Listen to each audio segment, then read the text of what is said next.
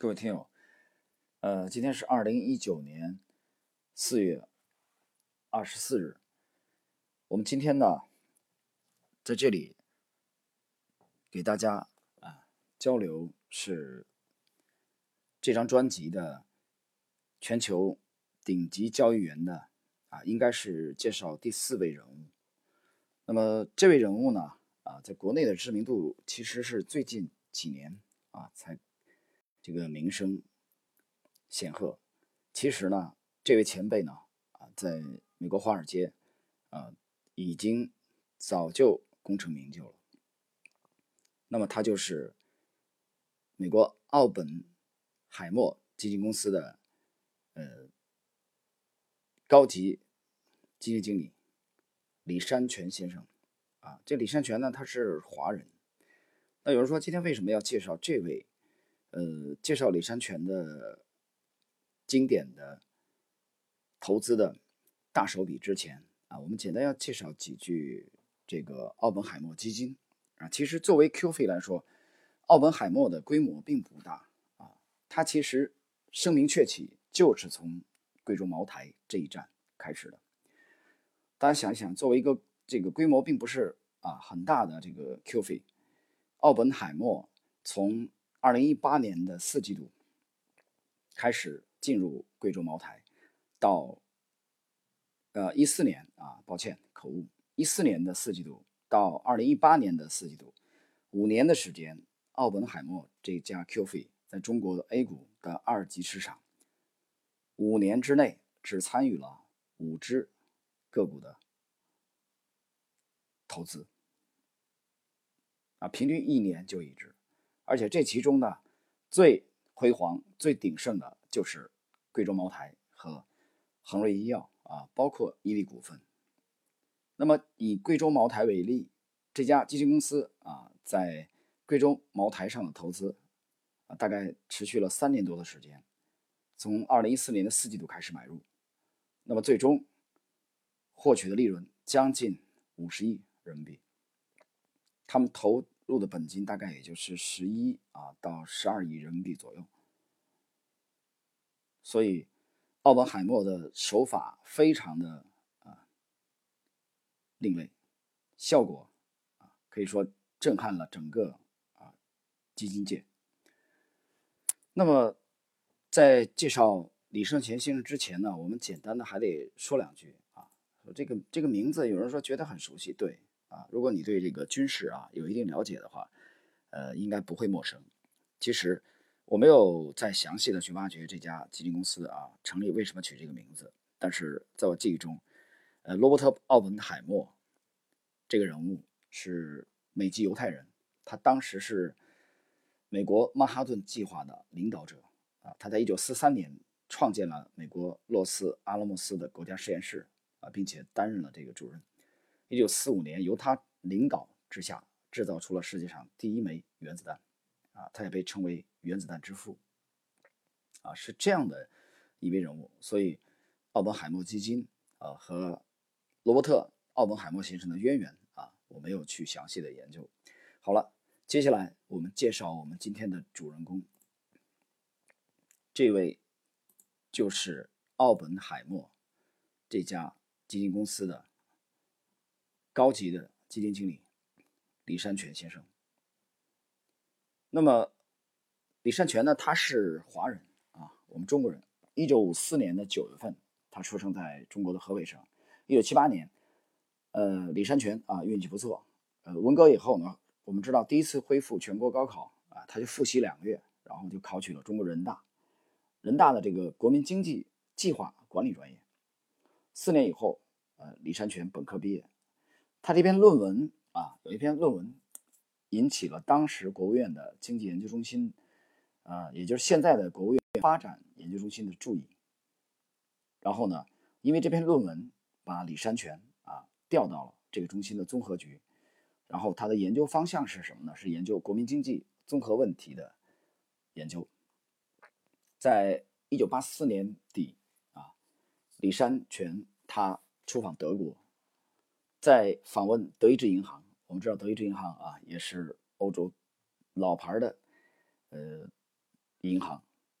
那么李善泉他被分译到被这个分到了一个不用翻译的这个小组，呃，没有翻译帮忙，但是李善泉在人大只学过两年啊基础的英语，所以这期间差不多两个小时的沟通交流吃饭啊，李善泉觉得特别尴尬，呃，因为老外在交流什么，他他基本上听不懂，那就基本上只能微笑啊，所以非常很尴尬。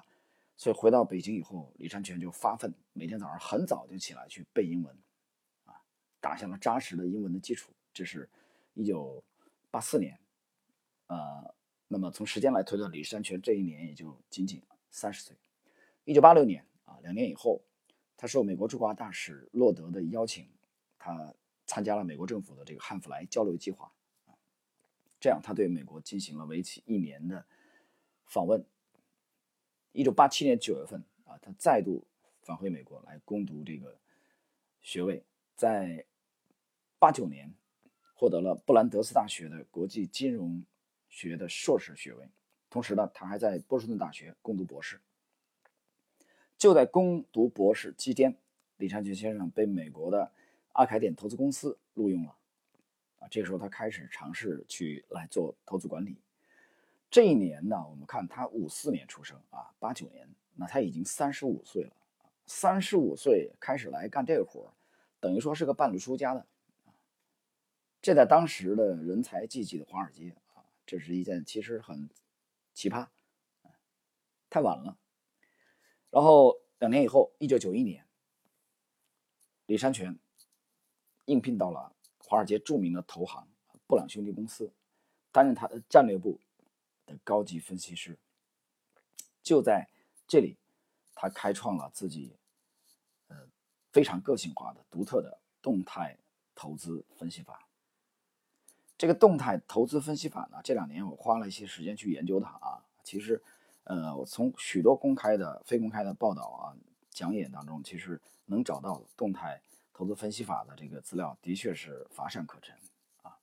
我们大概的从。公开的啊，非公开的这些资料里面来推断，它主要是侧重于对，呃，对市场对股票的预期啊和公司啊之间啊公司的这个成长性、业绩的变化这两个因素的分析。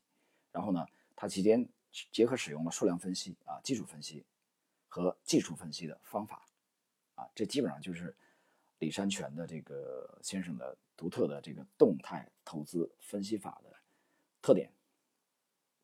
一九九五年十一月份，那么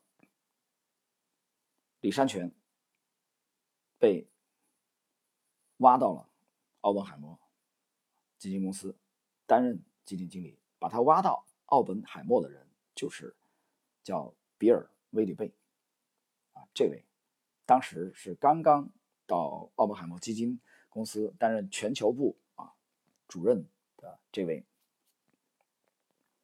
然后李山泉到那边以后呢，主要负责奥本海默环球股票投资的这个管理工作。这是，那么接下来我们简短的介绍一下啊这家基金公司啊，奥本海默的这个规模啊，其实并不是呃很大，这家基金公司的规模啊，并不是一家啊规模特别大的基金公司。但是呢，它是其实在业界的名知名度啊还是非常之高，只是在被国人所了解啊，也就是最近的两三年啊，许多的啊还才会有一些呃这个这个投资者啊知道这个名字啊，知道有这家这个投资公司的存在，原来根本不知道啊。你像我们的 QF 有很多啊，知名度很高的，比如说 GIC 啊，比如说。德意志银行啊，比如说这个，呃，盖茨美琳达啊基金啊，比如说这个，呃，这个摩根等等等等，许多这种更为的这个这个知名度更高一些。那么我们来看看，刚才呢我们介绍完了李山泉先生的这个经历啊，主要的这个经历。呃，接下来呢，我们就来看以李山泉先生主导的奥本海默基金啊，这家 QF 是怎么样在中国的 A 股市场掘金的，而且非常另类独特的这种投资方法，获得了超额非常丰厚的这个收益。奥本海默在中国 A 股的成名之战，就是对贵州茅台的这个买卖啊，成功的投资。呃，讲到这个投资呢，我们必须要回顾一个背景啊。茅台许多的这个投资者都不陌生。我们知道，在一二年，中央当时呢，这个搞这个呃大力反腐啊，主要是来整治这个三公消费。这种情况，茅台呢股价呢不断的创新低，而且整个 A 股的白酒板块走势都非常的疲弱。呃，当年的秋天啊，九月份，那么有私募基金的合伙人董宝珍啊，还和另一位啊，另一位这个这个名人打赌啊，他说如果茅台的市值跌破一千五百亿，这个董宝珍先生就裸奔。后来裸奔没裸奔，我也没求证这事儿。但是呢，茅台在一三年股价下跌到了一百二每股。茅台的市值也跌破了一千五百亿，这是二零一三年。那么在二零一四年的一季度，有一家 QF，就是香港的易方达基金开始买入，当时已经买入啊，占到了茅台的第三大股东，占它总股本的百分之一点一。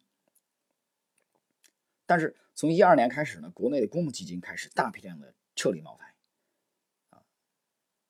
那么，到一四年初的时候，茅台创出了新低，一百一十八。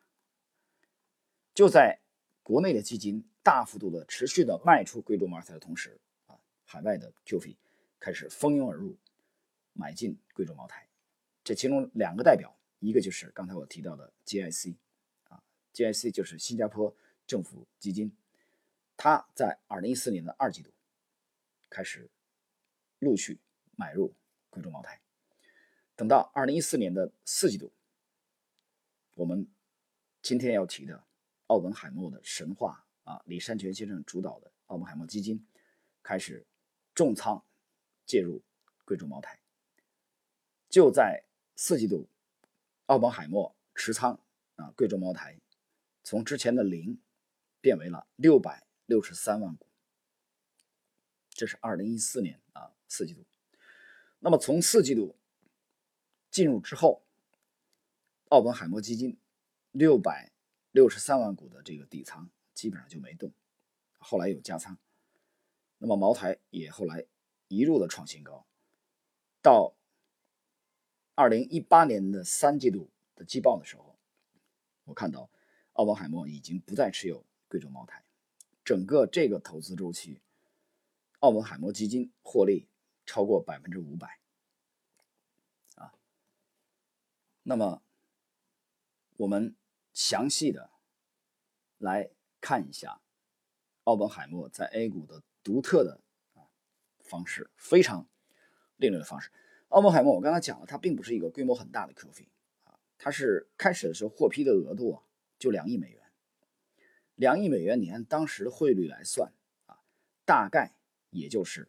十二亿啊，多一点人民币的额度，大家想一想，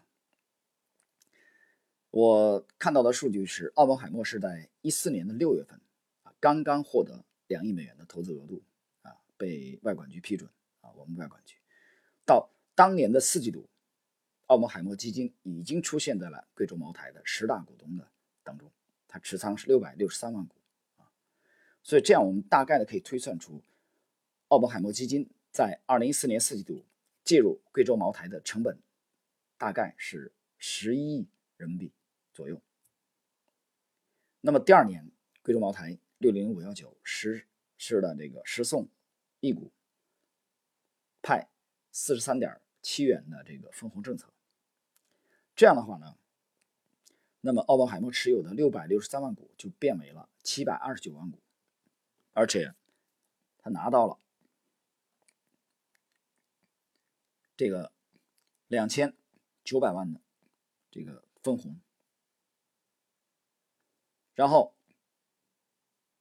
一六年啊，就是奥本海默进入的这个第三年，贵州茅台又实行了每十股送六十一块七毛的分红政策，这样的话呢，奥本海默呢又拿到了四千五百万的人民币的分红。啊，四千五百万，前面是一个这个两千九百万，啊，你这样一算，就等于是七千四百万的分红。到二零这个一六年三季度，啊，我看到的数据是奥本海默呢减持了六十万股左右的贵州茅台，减持。这个减持呢，我看了一下它当时的这个股价。啊，茅台那个平均的股价，我们估算了一下，大概在三百元左右啊，三百一、三百一十元左右。这样的话呢，奥本海默这一次的减持呢，他获得的现金是一点八亿左右。一七年我们知道那年大白马涨疯了啊，就在这个疯涨当中，奥本海默基金开始减持茅台。好，继续，二零一七年六零零五幺九贵州茅台每十股派六十七点八七元。奥本海默因为这个又拿到了四千五百万人民币的分红。刚才已经算了啊，前面已经分了两次了。前面已经拿到了七千四百万，这回又拿到了四千五百万，啊，这已经拿了一个多亿人民币了的分红了。好，二零一七年三季度，奥本海默基金再次 开始减持贵州茅台，这次减持数量比较大，减持了一百。二十五万股贵州茅台，我们也看了一下那个季度的平均价，那就是四百八十块每股左右。这样的话，奥本海默这次减持又获得了现金六亿元。当年四季度继续减持八十二万股，让平均价来计算，这次减持获得大概五点三亿元。啊，继续减。一八年，小幅度持有贵州茅台，但是在一八年的一季度继续减持贵州茅台，奥本海默基金减持的数量达到四十万股以上，那减持获得的金额是三亿元左右。到二零一四年的时候，我看到的数据是奥本海默基金还持有四百一十七万股贵州茅台，啊，市值大概是三十一亿左右。到二零一四年的三季报，贵州茅台的十大股东已经没有奥本海默了。那这样的话，从二零一四年四季度进入奥本海默这家基金，从贵州茅台这一个股票啊，单一股票分红就拿了将近一点二亿人民币，减持贵州茅台，他获得的现金啊超过十六亿人民币，他。第一笔的投资六百六十三万股，当时本金是十一亿元人民币，等于他已经回收了十七亿，实际上净赚六亿，这已经赚了六亿了。那么从贵州茅台的这个股价啊，奥本海默减持区间，我们来推断，他这家基金在单一的一只股票当中啊。重仓四年的时间，获利接近五十亿啊，在三十四五亿啊到五十亿之间的利润啊。这个李山泉先生的投资风格呢，大家可以看到啊，从这里从贵州茅台的这个投资啊，能看到一个鲜明的特点啊，重仓，长期持有。那么。我们讲了五年的跨度，奥本海默基金李承轩先生主导的这家基金只投资了五只 A 股啊，分别是我记忆中按先后顺序是贵州茅台、五粮液、伊利股份、呃恒瑞医药和这个东阿阿胶啊零零零四二三。你研究奥本海默的风格，就是等于研究。李山泉先生的投资风格，经典的集中持股，长线持有，重仓，而且持股非常有定力。那么一四年四季度啊，我复盘看了一下，他当时的建仓贵州茅台价格大概在一百到一百一十元左右。到二零一四年一六年的二季度，啊，李山泉对贵州茅台啊没有做任何的减持，这个时候贵州茅台股价已经飙升到两百六十元，两年不到时间涨了百分之一百六。那么直到二零一六年的三季度，李山泉呢对贵州茅台小幅度减持了六十多万股，啊，刚才我们讲了，然后。又继续持有到了二零一七年的二季度，贵州茅台的股价已经上升到了四百五十元，离他当初的这个成本已经获利百分之三百五，啊，他的持股的市值已经高达三十一亿了。同志们，他初期介入的话就十一亿嘛，啊，当时两亿的额度，两亿的额度，基本上，啊，主要就买了就是贵州茅台，一四年啊，他六月份才获批 Q 费。所以，这其中贵州茅台最高啊涨了差不多七倍左右。奥本海默在这一只股票当中啊，他投了不止一只啊。我们讲了，还有这个五粮液啊，单算茅台这一支挣了将近五十亿。那么这其中啊，A 股的各种各样的利空、各种各样的动荡，什么贸易战、去杠杆啊等等等等，奥本海默的李山泉先生。似乎都没有看到，都没有听到，啊，非常执着、坚定的持有。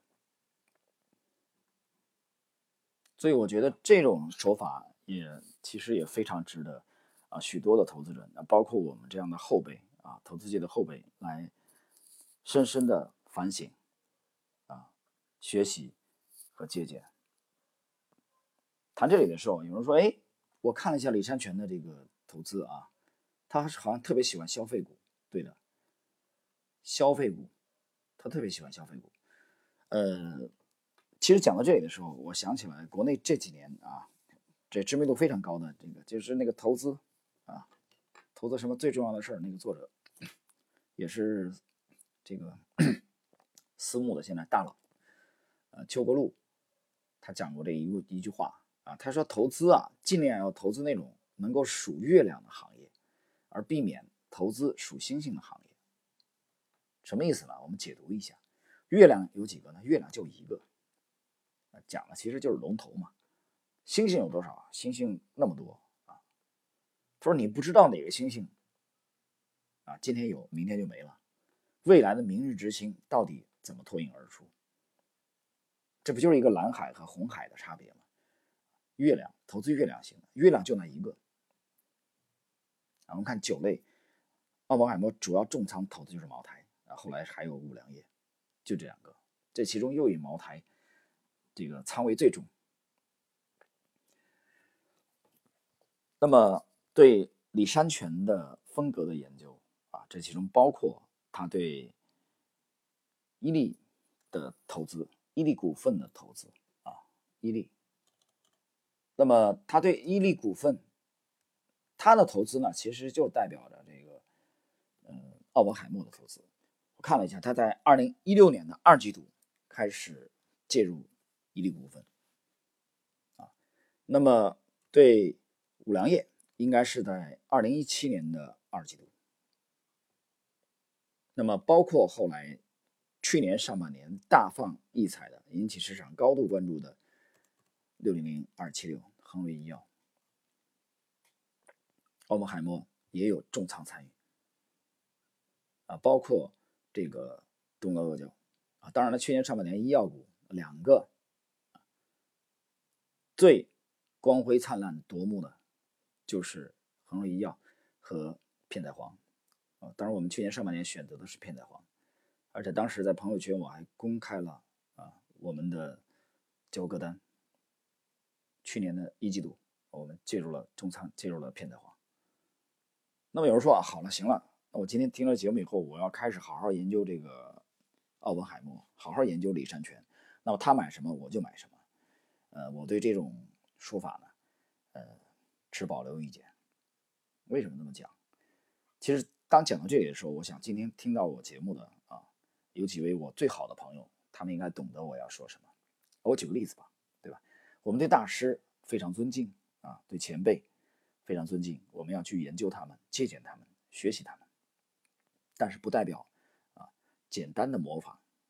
我举个例子，就以奥本海默最近的，最近一年的这个投资啊，就是恒瑞医药之后的啊，这个这个这个投资啊，最近一年的这个投资而言啊，我身边那么屈指可数的很少的几位啊朋友，他们应该很了解啊。我们在交流的过程中，我也不止一次讲，我说看不懂啊，真的看不懂。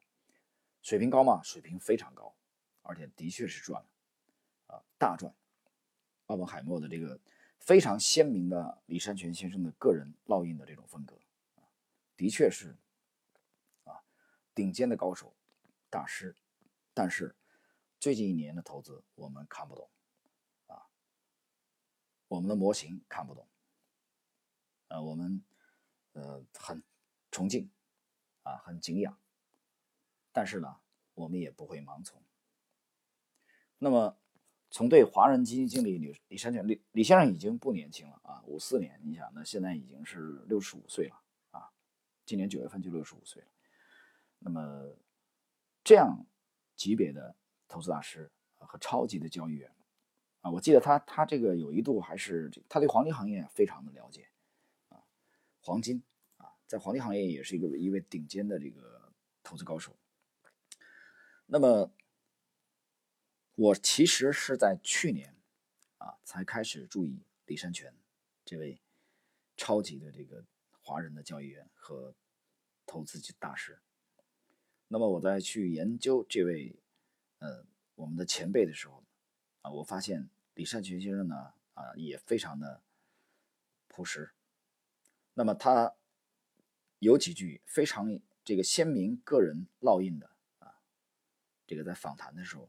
有那么几句话，在这里呢，跟大家一并交流一下。李善群曾经这么讲过啊，他如果你只跟着大势走啊，结果好不到哪里去。投资人最忌讳跟风啊，这是他讲过的话。这个话我怎么理解读？怎么解读？怎么理解？有人说那不对啊，那我们应该顺势啊啊，不能？难道李善权是说让我们逆势吗？你错了。我的理解是，李善权的意思说不能只跟着大势走。顺势是对的，那么只跟着大势走是什么意思？我举个例子啊，比如说，那么其实我理解就是贝塔啊，就是你不能满足于只是贝塔啊，比如说只是指数化投资啊。当然我们知道约翰伯格这种大师啊，这种顶尖的高手，指数化的我们也很敬佩。但是李善泉这种超级交易员啊，投资大师，他是非常有个性的，他是非常看重主观投资的。啊，能动性的，那换言之，他是非常自信的。那也就是说，他有充分的把握和自信，他可以远远的超越贝塔。那其实就是阿尔法，那其实就是啊，自下自下而上也好，自上而下也好，选出超级的啊，持续的印钞机型的这个股票，给投资人带来绝对收益，远远的跑赢指数。实际上，这四年他远远的跑赢了指数。啊，虽然这五年它只有五个股票，你看看这沪深三百这五年涨幅多少？你比对一下奥本海默从中国的这个获利的百分比，你就看到了。所以它只能不能只跟着大势走啊，结果好不到哪里去。投资人最忌讳跟风。